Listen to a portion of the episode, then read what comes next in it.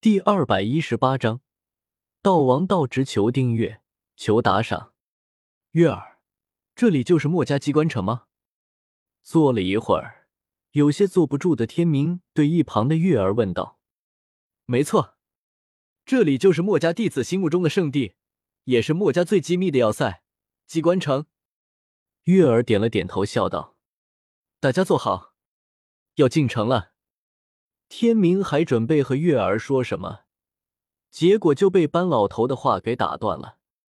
班老头话落，在黑暗中传来一阵齿轮转动的声音，慢慢的在不远处升起一块石门，透过石门传出明亮的光线。随着机关鸟靠近石门，光线也越来越亮，最后把机关鸟和萧协他们一起给笼罩了进去。等到大家适应了光线。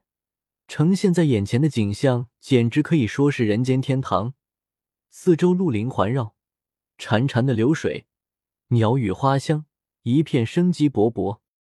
机关鸟缓缓的降落在地面，它的头角和翅膀都慢慢的收起来。一行人从机关鸟上下来，看着如此美景，心中都是一片喜悦。哇，实在是太帅了，在大山的肚子里。居然还有这样一个地方啊！天明一脸喜悦的到处打量，在嬴政统治下，底层的百姓过得相当艰苦，突然见到这样一处世外桃源，天明可是高兴坏了。看着四处看的话，天明班老头摇了摇头，笑道：“这个小子真是没见过世面，这还只是个开头，就兴奋成这个样子啊！”每次回到这里，心情都会变得很平静，再也没有外面的纷乱，真是太好了。说完，班老头还舒展了一下身体。天明也终于体会到了过去少羽所说的最后一片乐土的意思了。如果这个世界上还有一个地方不会受到秦国暴虐的统治的话，恐怕也就只有这里了。传说中的墨家机关城的确名不虚传。真是一个奇妙的天地。一直很少说话的葛聂，在看着眼前如此美景，也不由得感叹道：“这里不愧是墨家的圣地呢，风景也很不错。小凤，我觉得我们登天楼也可以建造一个这样的基地。”萧协赞叹了一声，然后对一旁的慕容凤说道：“知道了，少爷。回去以后，我会吩咐下去，建造一个像这样的基地的。”慕容皇听到萧协的话，立刻认真的回道：“班老头、端慕容还有葛聂，全都是一脸震惊的看着萧协，尤其是慕容凤那副认真的模样，看上去不像是开玩笑啊！这墨家机关城可是墨家弟子花费了一百年的时间，还有无数的财力，才最终建成的。可是萧协只是看了一眼，觉得喜欢。”然后就准备自己建造一个，就算大家都知道你登天楼有钱，可是要不要这么任性啊？班老头只想对萧协说一句话：土豪，我们做朋友吧。萧大哥，你也准备建造一个机关城吗？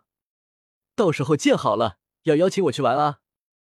天明听完萧协的话，没有多想，一脸兴奋的对萧协说道：“好啊，到时候建好了。”肯定会邀请你去玩的，萧协笑道：“就这么轻易的答应下来了，他不是在开玩笑啊？”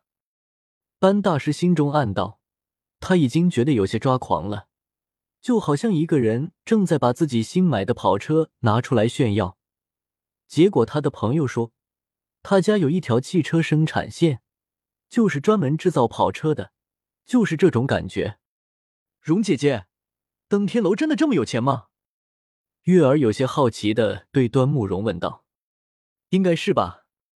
端木蓉嘴角抽了抽，对于萧协，他也不知道怎么说了。原本他以为登天楼有钱，可是听到萧协的话后，他觉得有钱已经不能够形容登天楼了，应该说超级有钱才对。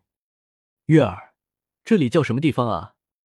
天明对月儿问道：“这是我们墨家的圣地，墨龟池。”月儿看着眼前流着清澈泉水的池子，骄傲的说道：“龟就是尺度，墨如同心灵，没有尺度，心灵就会扭曲，做人做事都要失去方向。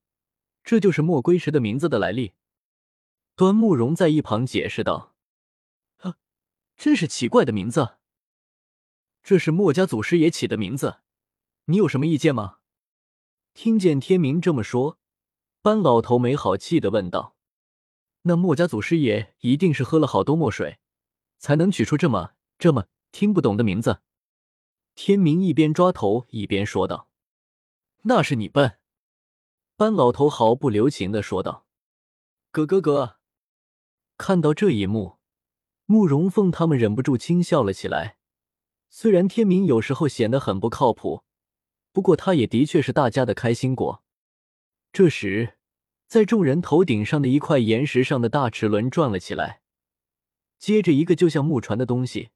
就在四根铁链的牵引下慢慢降下来，班老头说道：“他来接我们了。”这又是什么东西啊？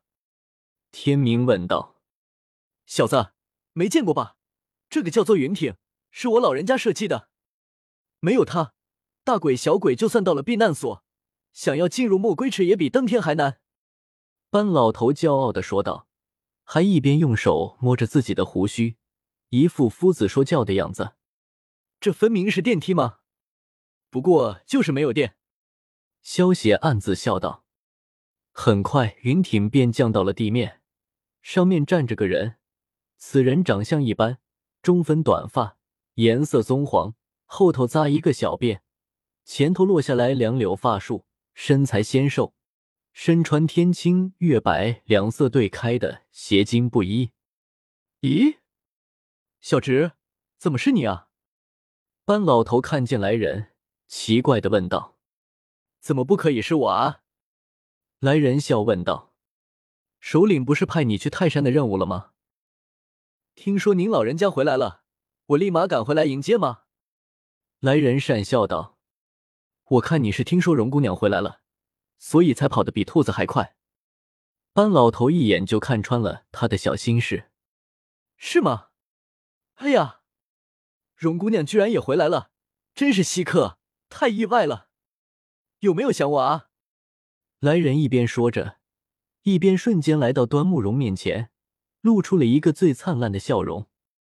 萧协已经认出来人的身份了，有这般速度的，除了墨家的统领之一的道直，还能有谁？自从之前被端木荣救过之后，道直就义无反顾的爱上了，甚至一度恨上了。同样喜欢端木荣的葛聂，因为端木荣对葛聂也有好感，被道直看作最大的情敌。你上次的伤还没有痊愈，我警告过你，少使用神行术，否则旧伤必定复发。端木蓉有些埋怨的说道：“有一仙容姑娘在，受一百次伤也不怕。”来者仰着头，有些得意的说道：“我来介绍一下，这个油腔滑调的家伙呢。”是贼骨头，道直。班老头缓缓的走了过来，指着来者为大家介绍道：“听了班老头的话，葛聂看着道直，眼中有些惊讶，心中暗道：来，他就是传说中偷遍天下无敌手的偷王道直，比想象中的年轻很多。就算是贼骨头，也是天下第一的贼骨头。”道直将目光从端木荣身上移开，转过头笑道。这一位是萧邪，萧公子，登天楼的主人。这两位是他的侍女。班老头先给道直介绍了萧邪和慕容凤两姐妹。登天楼的主人，萧公子，失敬失敬。道直连忙说道：“登天楼据说可是富可敌国的存在，没想到登天楼的主人竟然会这么年轻，不愧是偷遍天下无敌手的道王。”电光神行步也是名不虚传啊！萧邪笑道：“我那算是什么偷遍天下无敌手的道王？你的登天楼我就进不去。”道直连忙摇摇手道：“当初据说登天楼里全是宝贝的时候，道直就觉得有些手痒。可是等他到了登天楼，发现登天楼除了有百位后天高手全天守卫着，还有八名先天高手的存在。”而且这八位先天高手还都是先天高手中的好手，没有一个实力比他差的。虽然他自信没人能够追上他，但是就算是他，也没有把握在这么多高手眼中偷东西。